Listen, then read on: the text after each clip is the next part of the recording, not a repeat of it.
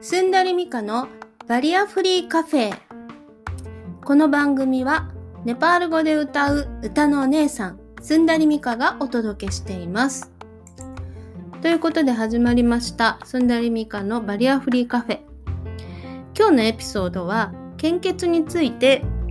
ちょっと話してみたいと思います。え先日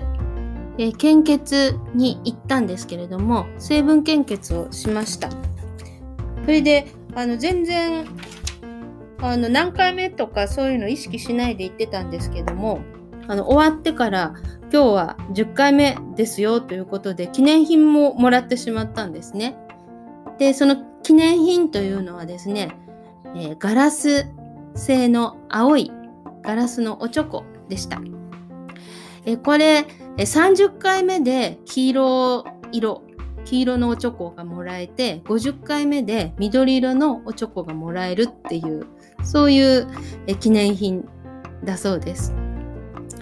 でまあお酒をね飲む人ばかりじゃないと思いますけれどもでもとても綺麗なおチョコなので、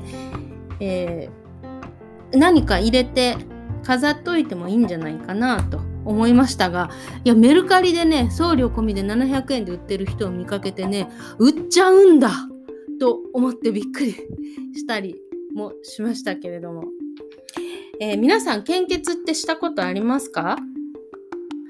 えー、私はね献血が結構好きでですね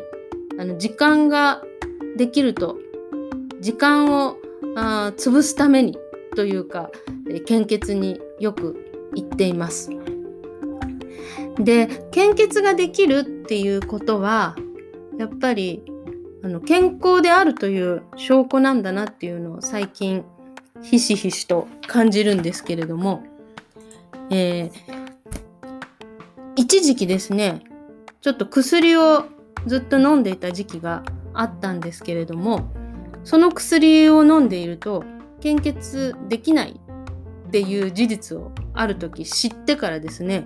あそっか私献血できない今体なんだなと思って本当に健康についてしっかり考えるようになりました。まあおかげでその薬はあやめることができてでその薬をやめてからまた献血に復活することができたんですけれども本当に、えー、一番簡単に誰かのためになれることが献血だと思ってたんですがそれができないっていうことはまず自分の体のことを自分の心と体のことをちゃんとしないと誰かの、うん、ために何かをするってことできないんだなっていうことをそのことから私は感じました。皆さん献血したことある人もない人もえー、今日は献血のことについて話しましたので久しぶりに行ってみようかなとか、えー、なんだろう人生最初めての献血してみようかなとか、えー、思うきっかけになってくれたらいいなと思います。えー、スンダリミカのバリアフリーカフェぼちぼちと続けていきたいと思いますのでたまに聞きに来てください。それでは皆さん、また次のエピソードでお会いしましょう。さようなら。